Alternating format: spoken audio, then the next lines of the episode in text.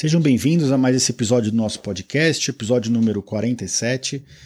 E o tema de hoje é as quatro características que os líderes que falham têm em comum. Eu trouxe um tema hoje não urológico, não médico, mas que tem tudo a ver com saúde e medicina na atualidade, principalmente na pandemia. Eu vou explicar ao longo do episódio para vocês por quê. Antes da música de introdução, eu gostaria de agradecer as, os comentários na, na plataforma do podcast, os comentários no site, e a gente tem tido bastante acesso. É, é muito gratificante ver as pessoas ouvindo o que a gente tem para dizer.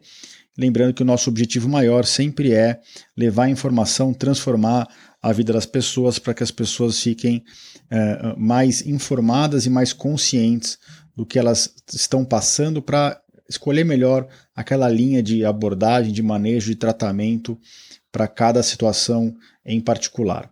Então, sem mais demoras, depois da música de introdução, o episódio na íntegra, sejam bem-vindos.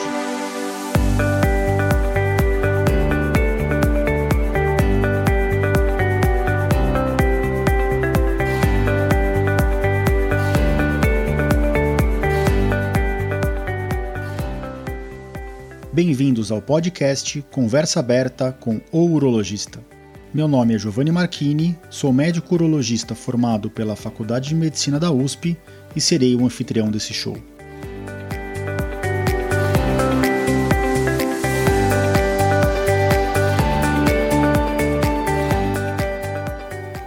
Nesse podcast, queremos compartilhar conhecimento confiável e de qualidade sobre saúde com um formato único e inovador e sempre com o foco no paciente, nós vamos esclarecer as suas dúvidas, trazendo todos os ângulos das situações vivenciadas no dia a dia da urologia.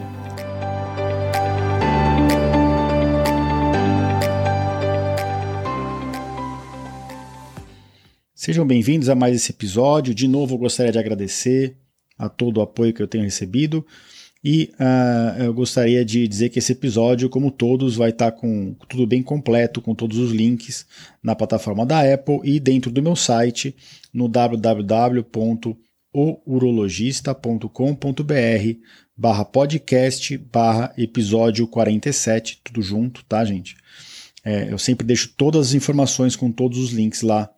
Se vocês perderem alguma coisa por aqui, vocês podem ouvir uh, dentro do, do site, deixar comentários. Eu deixo tudo sempre aberto e as portas estão abertas caso vocês querem, uh, queiram enviar perguntas. Então, o nosso episódio de hoje, ele fala a respeito de liderança, né? Um tema não médico, não urológico, não específico de urologia. E eu deixei no título exatamente as quatro características que os líderes que falham têm em comum. E por que, que eu coloquei o título dessa forma, né? Por que, que a gente tem que observar também as pessoas que fracassam e não só as, que, as pessoas de sucesso, né? Em termos de liderança. Porque, né, às vezes, só de observar aqueles, aquelas características que as pessoas que fracassaram uh, têm, a gente consegue entender como a gente não deve agir. Eu tinha um, um, um chefe antigo que, que eu aprendi muito, muito sobre medicina com ele e, outras lições de vida, né? E ele falava assim: uh, aprenda o melhor de cada um, absorva o melhor de cada um. Ninguém é perfeito, né? Então, se você acha que esse esse cirurgião aqui é muito bom do ponto de vista de técnico de cirurgia aberta, aprenda isso com ele. Se você acha que aquele outro cirurgião é muito bom na cirurgia por vídeo, aprenda aquilo com ele. Se você acha que aquele outro cirurgião não opera tão bem, mas ele conversa muito bem com o paciente, sabe lidar com a família, entende os anseios, as angústias, é, traga isso para a sua prática. Então a gente sempre tenta buscar, isso já é um mantra da minha vida, a, o melhor de cada um. Mas a gente tem que entender também o que, o que aquela pessoa, que, aquela característica que não nos agradou, como que a gente pode fazer o oposto daquilo? Então, se aquele cirurgião me agradou porque ele fala, fala muito bem com a família, mas ele não opera bem, peraí, eu vou ver o que, que ele está fazendo na cirurgia para tentar fazer diferente ou fazer o contrário. Né? Aquele cirurgião, ele é muito bom tecnicamente, mas ele não tem um bom trato com a família. Peraí, isso não me agradou, então vou tentar ter um trato melhor com a família. E aí você tenta desenvolver essas características que uh, uh, te chamaram a atenção por um, um aspecto negativo, né? E por que, que os médicos precisam estudar sobre liderança, né? Por que, que a gente tem que saber sobre isso? Os médicos sempre tiveram uma, uma, um nome né, na sociedade, uma importância na sociedade. É, a gente tem que admitir que isso diminuiu muito com o tempo. Né? Os médicos antigamente eram vistos como deuses, depois eles eram vistos como mágicos ou como, ou como milagrosos. Eles eram muito respeitados e hoje nós fazemos parte da sociedade de igual para igual, que eu acho que é o jeito certo de ser. E até nos, nas últimas décadas a medicina perdeu um pouco o seu encanto e o médico foi muito deixado de lado e às vezes é, demonizado por algumas, é, algumas origens políticas, que eu não, eu não vou politizar de forma nenhuma esse episódio aqui, mas eu acho que a medicina perdeu muito encanto por uma questão política nas últimas décadas, e isso é muito chato. Então, uh, o, o, médico ele tem que entender que ele tem uh, um papel de liderança em muitas equipes que ele vai trabalhar. Né? Ele pode até não ser o chefe ou o líder daquela equipe de médicos que ele está trabalhando, mas ele já tem uma influência ali dentro. E dentro de um hospital, ou dentro de uma equipe cirúrgica, ou uma equipe clínica, ele tem um papel de liderança junto aos enfermeiros, aos técnicos, aos próprios pacientes. Né? O médico ele sempre tem a opinião, em geral, né, muito respeitada. Isso é muito bom, mas traz uh, uma, uma grande responsabilidade. Se você é visto como um líder ou como uh, alguém que é muito respeitado, cuja opinião é muito respeitada, né, você tem que uh, ter noção de que tudo que você vai falar vai ser ouvido e vai repercutir naqueles que estão ouvindo. Então, hoje, o papel do médico dentro de uma equipe uh, multidisciplinar ele está muito mais igualitário. Antigamente o, o, médico era meio que o chefe, era ele que mandava na enfermeira, no técnico. Isso foi mudando. Hoje os enfermeiros têm capacidades, os técnicos têm algumas, algumas habilidades e capacidades que o médico não tem. E estou falando isso não é da boca para fora não, né? Hoje às vezes um enfermeiro treinado em pegar acesso venoso pega uma veia muito melhor do que muitos médicos que já, já não fazem isso faz tempo desde a sua graduação. E por aí vai, acho que a gente tem que respeitar cada um no seu quadrado, mas trabalhando em equipe. Mas independente do médico ser o chefe ou não, ele tem um papel de liderança dentro das equipes que ele trabalha. E é por isso que é importante o médico desenvolver essa habilidade, né? E o médico que não desenvolve essa habilidade, que não enxerga isso, ou que acha que ele tem que ser respeitado mesmo quando ele está errado, esse médico está fadado ao fracasso. Em algum momento ele vai dar uma trombada, e eu estou cansado de ver por aí né, os médicos que brigam de uma forma ríspida com as enfermeiras, que maltratam ou que distratam até o paciente ou as famílias. Isso não tem mais papel, já, já não tinha muito na sociedade antigamente. Hoje isso é praticamente uma, uma, uma forma inadequada, inaceitável do médico atuar. Infelizmente a gente ainda vê, eu acho que isso vem mudando. Eu acho que o primeiro passo é entender o seu papel dentro da equipe e o seu papel de líder. Uh, e o líder não é necessariamente aquele que está acima, mas sim aquele que guia a equipe, como eu vou comentar aqui para frente. Então é importante, é por isso que eu trouxe esse, esse tema aqui, né? Porque o médico tem que ter a, a, humildade de saber que ele tem que desenvolver a sua capacidade de liderança. Capacidade de liderança não é capacidade de mandar, né? É capacidade de saber guiar, de saber trabalhar em equipe, o que é essencial hoje na medicina ainda mais com a pandemia do Covid-19, né? onde o, o, os cuidados com o paciente eles são uh, muito mais detalhados do que numa patologia normal. Existe uma, toda uma paramentação, múltiplos detalhes do atendimento, então o médico tem que cada vez mais treinar essa, essa habilidade de liderança. E por falar em liderança, quando eu fiz MBA na GV, eu aprendi que existem vários tipos de liderança, né? Existem diversos tipos de líderes. E é importante ter essa, essa noção para você saber que tipo de líder que você quer ser, né? Isso não é só no trabalho, é em casa, é, é, é com os amigos, né? E, e, em todas as, as suas atitudes e ações ao longo da vida, né? Existe aquele líder que a gente chama de déspota, aquele líder que lidera pelo medo, né, por, tendo reações intempestivas, dando muita bronca, criticando todo mundo em, em público, uh, dando castigos em público para liderar pelo medo. Né? Esse, esse, essa é uma liderança que era muito comum, que vem perdendo espaço, que eu acho ótimo, porque eu não concordo, mas a gente ainda encontra em, em algumas ocasiões esse tipo de liderança. Existe aquele líder que é o líder agregador, né? Aquele líder que aceita a opinião de todo mundo, que une a equipe, que leva a equipe para frente, é, que quer que todo mundo seja ouvido, que não deixa ninguém de fora na, na hora de dar opinião. E é uma liderança que é muito mais moderna essa, né? Existe ainda o líder mais democrático, aquele líder que ouve a opinião de todos, mas que respeita a maioria. Então, é, o importante é você tentar estabelecer características de liderança que combinem com a sua equipe, com a sua característica pessoal e uh, que, que sejam compatíveis com o mundo de trabalho atual.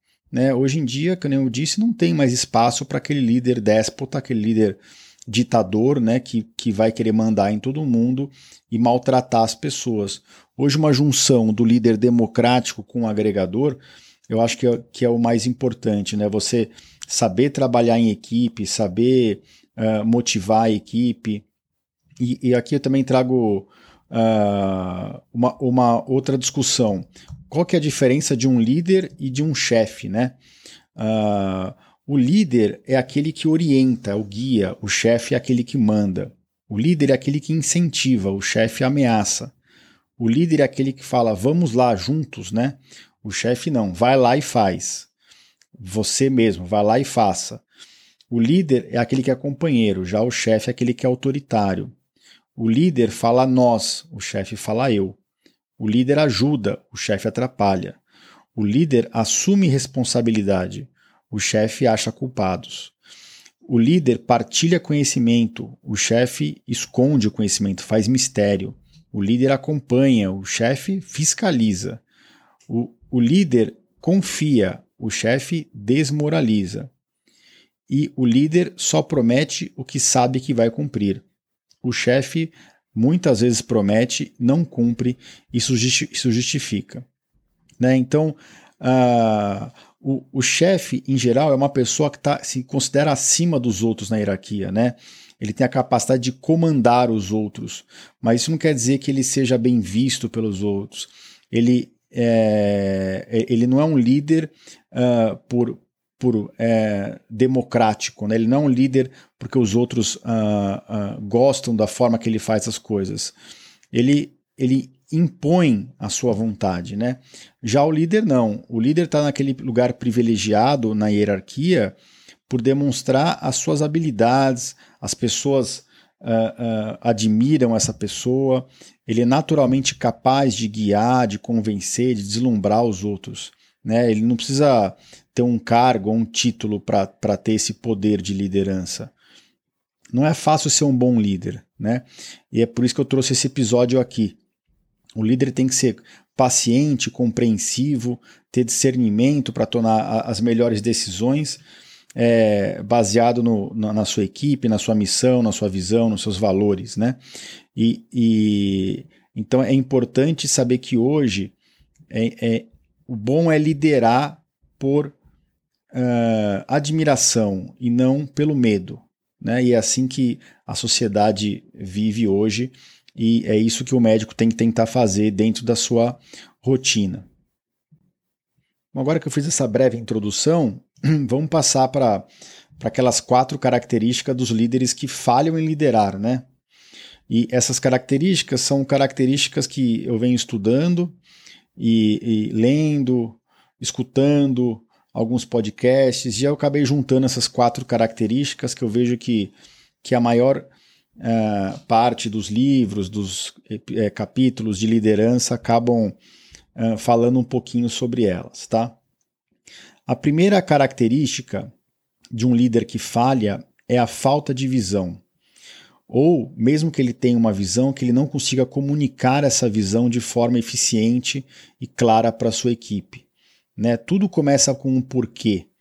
Se você não entende o porquê das atitudes, dos atos, é, o porquê, onde que é o horizonte daquela equipe, para onde que o líder está olhando, você perde o senso de importância e de motivação naquilo que você está fazendo. Né? Então, se você está fazendo uma tarefa e você não entende onde ela vai levar, você vai ficar muito menos motivado. E isso é o líder que está falhando. Ninguém vai criar essa visão sozinho. O líder pode compartilhar, essa, essa, essa visão pode até, ter, até ser criada em, a muitas mãos, né, muitas pessoas juntas, conversando e, cri, criando essa visão inicial para aquela equipe, para aquele time, para aquela empresa, seja qual for o motivo de existência dessa, desse conjunto de pessoas. Mas se você falhar em mostrar constantemente para onde o seu time está indo, o seu time vai ficar desmotivado. Né? Isso é papel do líder. Nenhum, é, você pode até embutir isso nos, nas pessoas de liderança dentro da sua equipe, mas você tem que ser o, o líder maior e sempre lembrar, sempre dizer para um, qual é o motivo que está uh, uh, é, maior que, tá, que trouxe vocês ali. Né? Então, eu vou dar um exemplo fora da área da medicina. Né? Imagina dois trabalhadores construindo uma ponte. Você vai lá e pergunta para o primeiro: Seu João, por que, que você está construindo essa ponte? Por que, que você está com essa cara de cansado? Aí ele vai falar: Olha, ele fala, eu estou construindo, eu estou pondo um tijolo atrás do outro aqui, e todo dia é a mesma coisa. Eu acho que mais uns dois meses a gente acaba, mas também estou cansado e estou querendo só ir para casa almoçar, porque depois eu tenho que estar tá de volta aqui daqui duas horas para continuar uh, colocando esse tijolo um em cima do outro. Tá bom. Então tá bom, seu João. A gente se fala na semana que vem. Aí você anda mais 10 metros e encontra outro trabalhador. O uh, Miguel. Vamos lá, vou, vou criar uns nomes do nada aqui, tá? Ô, seu Miguel, tudo bem? Tudo. Nossa, seu Miguel, como você está animado construindo essa, esses tijolos aí, o que está acontecendo? Pô, você não sabe, doutor Giovanni, é, é, é, é eu estou construindo uma ponte. E ali depois daquela, daquela aquele rio tem um vilarejo e as pessoas estão passando fome. E quanto mais rápido a gente construir essa ponte, mais uh, rápido essas pessoas vão voltar a se alimentar uh, de forma humana, né? Eles estão tá, tá desumano lá do outro lado, porque essa ponte caiu faz 10 dias e a gente tem que construir o mais rápido possível. Ô Miguel, mas você não está cansado de fazer o tempo inteiro a mesma tarefa e de pôr um tijolo em cima do outro? Imagina, eu vou para casa correndo, vou almoçar e vou voltar correndo aqui que eu estou animado. Quanto antes eu acabar essa ponte, melhor. Então, essa é uma história bobinha, mas para mostrar que duas pessoas que estão fazendo exatamente a mesma tarefa, elas têm uma, uma, uma imagem, uma percepção totalmente diferente daquilo que elas estão fazendo, só porque um tem a visão definida, tem um porquê, tem um horizonte definido e a outra não. E cabe a você, como líder, explicar isso. Né? Às vezes a gente dá umas aulas dentro dos hospitais, vou dar um exemplo aqui na minha área. Né? A gente é, dar uma aula sobre irrigação de bexiga, por exemplo, para as enfermeiras, para os técnicos de enfermagem. E aí, uma coisa é você explicar a, a parte técnica, né?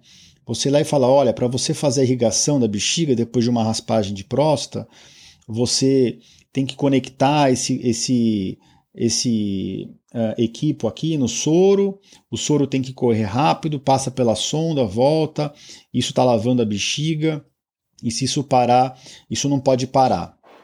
Isso, ok, o técnico vai fazer isso e, e vai achar isso chato, porque realmente dá muito trabalho para o técnico.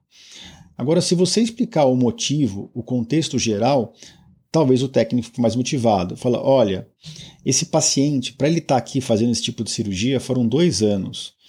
Ele estava com medo de marcar o urologista, ele marcou o urologista, ele tomou remédio, não melhorou do sintoma prostático, ele estava quase entrando em retenção, ele teve que usar uma sonda igual a essa aqui por três meses, ele ficou transtornado, internou duas vezes por infecção urinária.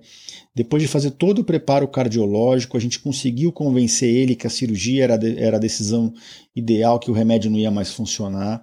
A gente trouxe ele para a cirurgia, ele estava morrendo de medo que ia ficar impotente, incontinente, mesmo a gente explicando que essa cirurgia de doença benigna não traria essas consequências. E aí a gente trouxe todo esse processo, ele está dois anos acompanhando, ganhamos toda a confiança. Então, esse momento no pós-operatório que precisa fazer essa lavagem na bexiga, é o momento que eu, doutor Giovanni, não vou estar no hospital. E o paciente ele vai estar numa continuidade do tratamento dele nas suas mãos. E se essa lavagem parar na bexiga, ele vai sentir dor, ele vai achar que ele vai morrer, ele vai achar que ele vai ficar impotente, incontinente. E se eu não conseguir depois desentupir a sonda, porque é isso que acontece quando para a irrigação, talvez eu tenha que levá-lo novamente para o centro cirúrgico. Olha o estresse psicológico que é para o paciente. Então, o objetivo aqui é não deixar a sonda entupir para continuar esse tratamento é, ideal que ele passou, para que seja tudo tranquilo, liso e para que ele cada vez diminua mais a ansiedade que o tratamento dele vai dar certo. Quem você acha que vai fazer essa tarefa mais motivado? Aquele que eu só expliquei a, a parte técnica ou aquele que eu expliquei o contexto global do paciente que ele está cuidando ali? Vocês têm alguma dúvida que ele vai conversar de forma diferente? O paciente que está deitado na maca ali no pós-operatório, se ele entender tudo que aquele paciente passou, a jornada do paciente até ali, não tem nenhuma dúvida. Então, explicar o porquê, a visão, o motivo, o horizonte maior, o motivo maior pelo qual aquele processo está sendo feito, aquele ato está sendo feito, isso traz motivação para a equipe. O líder que não faz isso, ele está fadado ao fracasso. Ele não vai conseguir que a equipe dele enxergue esse bem maior. Isso não vai acontecer de forma espontânea, é, é, automática, e uh, uh, muito provavelmente aquela equipe vai falhar junto com o líder. Bom, esse era o primeiro item que eu queria trazer para vocês. Qual que é a segunda característica agora? Passar para a segunda. A segunda característica dos líderes que falham é a falta do reconhecimento e da consciência de suas próprias falhas, das suas próprias limitações e das suas próprias características negativas, né? O líder ele tem que saber o que ele tem de ruim e de bom e combater o que ele, o lado ruim dele, né? Ele não pode uh, aceitar uma característica ruim dele como normal. Por que isso, tá? Porque, uh, como diria Flávio Augusto, que é um empresário, né, escritor, que foi o criador do, daquela escola de inglês WhatsApp, o liderado será o reflexo da sua liderança. Então, quem espera lealdade, primeiro deve ser leal. Mas onde que eu quero chegar? Né? Que aquela pessoa que você está liderando, ela vai refletir os seus valores, os seus atos. Então, se você todo dia mentir, não espera, não espere que aquela pessoa que você está guiando seja sempre sincera. Né? Se você chega todo dia atrasado, não espere que aquela pessoa que você está liderando chegue, seja sempre pontual. Então você tem que ter, uh, reconhecer essas características negativas que você tem. Você tem que ter humildade. Ninguém é perfeito. Né? Não adianta você só olhar o que é bom e ruim dos outros, né? É, é, e, e, estudar isso, você tem que olhar para dentro de si, para suas características. A gente se cobra muito, claro, mas a gente tem que ter consciência, né? Se você é muito exigente, tem que a, a sua equipe vai ser exigente, mas também às vezes você tem que relaxar um pouco. Então você tem que ter consciência, às vezes vale a pena escrever aquelas suas características em que você uh, quer combater. Eu, por exemplo, descendente de italiano, então às vezes eu estouro um pouco. Então eu tenho me monitorado muito para não estourar, para não maltratar ninguém. É lógico que a gente nunca falta com respeito, mas às vezes na, na a gente quer uh, o atendimento perfeito e por motivos que não estão no na nossa linha de, de ação, o atendimento não é perfeito e a gente fica chateado. Né? E aí você pode expressar isso de várias formas. Então, se você é muito uh, uh, estourado, se você é muito bravo, às vezes isso acaba transmitindo a imagem errada. Você pode estar tá parecendo grosso para uma pessoa e na verdade você, você só é exigente e está uh, uh, pedindo para que o tratamento aconteça da forma correta. Mas a gente tem que sempre se olhar, a gente tem que saber o que a gente tem de bom e de ruim. Tem uma historinha que eu ouvi que é a história do Buda, né? Então a mãe uh, tinha um filho de sete anos que não conseguia fazer o menino parar de comer açúcar. Comia açúcar, comia açúcar, ela já tinha feito de tudo. Não convencia o filho a, a parar de comer açúcar. E aí ela falou: cansei, eu vou levar ele para ver o Buda. Aí, só que morava muito longe. Aí pegou 10 dias de estrada. Essa história se passa num, num tempo bem antigo. Aí quando chegou lá, falou: Buda, é o seguinte, obrigado por me receber. Eu trouxe aqui o meu filho, porque uh, o Joãozinho só quer saber de comer açúcar, eu já fiz de tudo, ele não uh, consegue reduzir ou, ou, tirar o açúcar da, da, alimentação. Toda hora ele escapa, come escondido. O que, que eu faço? o Buda olhou para ela, para o Joãozinho, pensou, falou: Ah, o Joãozinho está comendo muito açúcar? Tá bom. Então a, a senhora vai para casa, eu vou pensar um pouquinho e a senhora volta daqui a uma semana. Tá bom. A mãe voltou, para casa meio chateada. Poxa, ele falou que vai pensar, mas não falou nada para o Joãozinho, não resolveu a situação. Mas a mãe estava desesperada, voltou para casa. De, uma semana não, desculpa, duas semanas. Depois de duas semanas, ela voltou para ver o Buda. De novo, aquela estrada longa, cansativa, chegou lá. Aí o Buda é, recebeu ele super bem. Ela falou: Olha, Buda, é, voltei aqui no prazo que você pediu o que, que você pode me ajudar agora? Aí o Buda virou e falou: Joãozinho, diminua a quantidade de açúcar que você está comendo. Aí a mãe falou: só isso? Não, só isso. O Joãozinho olhou para o Buda falou: tá bom, Buda, vou tentar diminuir, por respeito ao Buda. Aí a mãe foi embora, chateada. Mas antes de ir embora, ela falou: Buda, mas você pediu para eu voltar em duas semanas. É, eu fico feliz de você ter orientado meu filho, mas é só isso que você vai falar para ele? Aí o Buda fala assim: É, é por que, que você não falou isso para ele duas semanas atrás? Aí ele falou assim: Porque duas semanas atrás quem estava comendo muito açúcar sou eu. Era eu. Então, resumindo, o Buda não poderia pedir, né, com a sinceridade que ele tem, o Joãozinho parar de comer açúcar se ele mesmo estava comendo muito açúcar. Então, primeiro ele optou por parar de comer, para depois pedir para o Joãozinho parar. E é isso, né? O, a pessoa que a gente lidera, ela ela reflete o jeito que a gente faz as coisas. A gente não pode esquecer isso. Então a gente tem que uh, cultivar as características boas, mas a gente tem que tentar combater as nossas características negativas. Esse era o segundo ponto que eu tinha para falar para vocês. Terceiro ponto, que esse é bem conhecido, acho que todo mundo conhece, né? Que uh, uma característica do, de um líder que falha, isso é muito comum, praticamente todos os líderes que falham têm essa característica, é aquele líder que acha que é o sol, né, que quer ter todo o crédito para si, não quer dar crédito para ninguém, ele não reconhece o sucesso do time, ele não cria líderes, ele, uh, uh, ele quer ser sempre o sol. Quando na verdade o líder ideal é aquele que aceita o sucesso como o da equipe, e o fracasso ele puxa para si.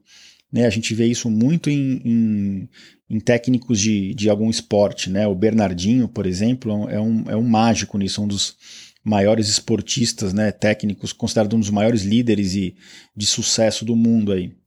Até agora vai, parece que vai liderar a, a, a seleção da França né, de vôlei.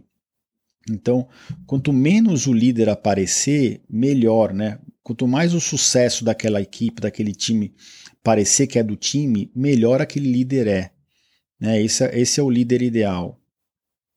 Como diria Andrew Carnegie, nenhum homem será um grande líder se quiser fazer tudo sozinho ou se quiser levar todo o crédito por fazer isso. Né? Esse empresário filântropo é, é, disse essa frase, isso não podia ser mais atual. Né? Então, você tem que saber elogiar em público, criticar individualmente, né? Criticar de forma construtiva. Você tem que saber conversar com a sua equipe, reconhecer o sucesso da sua equipe, motivar, mostrar a visão, né? Aquilo que eu comentei no, no, no primeiro ponto. Você tem que saber é, é, é, trabalhar cada indivíduo da sua equipe e uh, uh, empoderar a equipe. Você tem que deixar a equipe errar quando ela pode errar, tentar evitar de deixar ela errar quando ela não pode errar, mas no contexto geral, tratar o sucesso da equipe como algo da equipe e os fracassos como um fracasso do líder. Esse é o verdadeiro papel do líder, né? Uh, os melhores estrategistas nunca são impulsivos e os melhores líderes nunca são arrogantes. Esse é outro provérbio, esse eu não me lembro quem que disse, mas é, não, não, poderia ser mais verdade, né? Então trabalhar, trabalhar em equipe é assim, você tem que ter jogo de cintura, você tem que selecionar bons jogadores para tá, fazer parte do seu time, você tem que uh, treinar, escolher as pessoas pela, pela sua índole e treinar as habilidades, não o inverso. Né? Às vezes a gente quer escolher a pessoa que é a mais hábil e esquece de ver a índole daquela pessoa. Né? E, mas não. Traga pessoas boas, treine, a equipe vai ter sucesso e vai sentir que está tendo esse sucesso sozinho. Quanto menos você aparecer como líder no processo, melhor. Você tem que guiar, né? não mandar nos outros. Vamos agora para a última característica, né? Essa característica ela é meio que uma característica geral, né, que, que vai ter a ver com todas as outras, mas que às vezes a gente esquece, né? A gente pode tentar fazer, mostrar o horizonte, mostrar a missão, é, é, embutir isso na cabeça das pessoas, é, ter o espírito certo, ser um líder agregador, é, é, reconhecer o sucesso da equipe, mas muitas vezes é, essa característica que a gente encontra nos líderes que falham é porque aquele líder falhou em criar e cultivar o espírito de equipe, né? cultivar a cultura de equipe, né? mostrar a missão e a visão e o sentimento de pertencer a algo maior. Então, isso é importantíssimo. Né? Não é só você mostrar onde você quer chegar, é você criar o espírito de equipe e a cultura de time ao longo do caminho para que se uma pessoa não estiver performando bem, aquela outra pessoa que está caminhando do lado segure na mão e vá junto, ou substitua temporariamente, se a outra pessoa não puder continuar por um tempo. É aquele espírito de é, é, quase de, de amante de esporte, né? de fazer sentir parte de algo maior, aquilo que os árabes têm, né, aquilo que muitas religiões têm. E isso é um espírito de time, de equipe, de, de pertencer a, uma, a, uma, a um bando, a uma sociedade, isso é intrínseco do ser humano. Né? Então, quanto mais você cultivar, lógico, de forma saudável, né, para não motivar ninguém a fazer nada de forma errada, mas quanto mais você cultivar e guiar as pessoas nessa cultura de equipe, de pertencer a algo maior, melhor. Né? Você uh, cultiva as experiências humanas dentro uh, daquele processo. Né? Eu trouxe algumas frases aqui para vocês. Então, o profissional tem que ter é, criar estratégia, ter conhecimento operacional, mas ele tem que criar a cultura, essa cultura dentro da equipe, da empresa, do time, onde ele está trabalhando. Uh, uma boa liderança é sobre experiências humanas não é uma fórmula ou programa, é uma atividade humana que vem do coração e leva em consideração os corações de outras pessoas. É uma atitude, não uma rotina.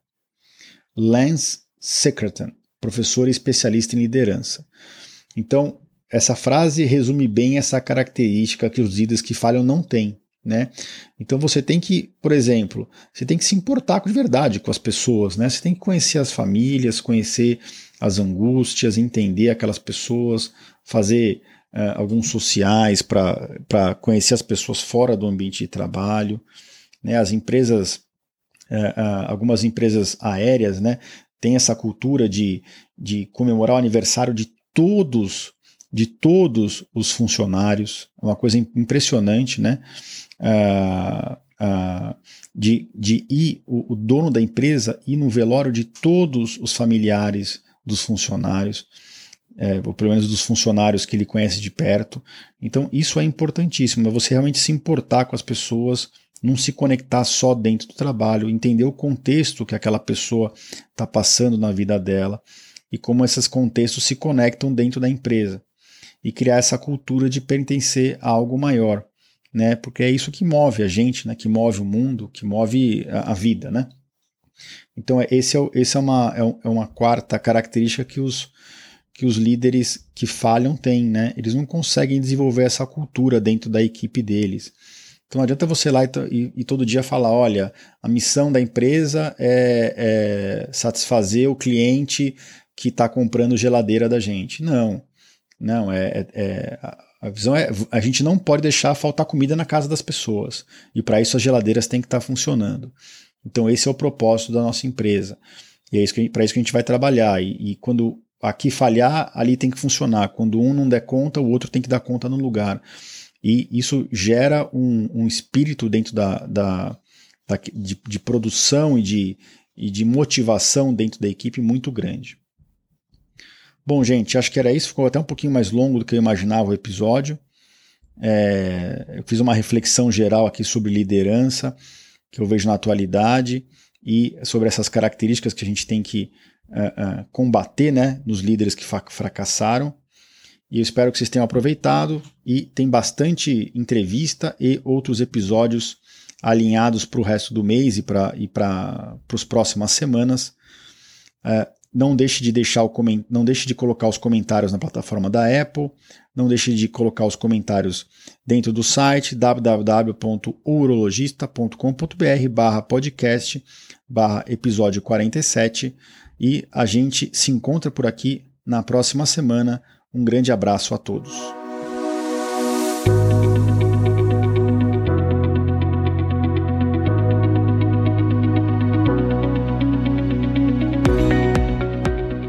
Você ouviu a mais um episódio do podcast Conversa Aberta com o Urologista. Mais uma vez, obrigado e até o próximo.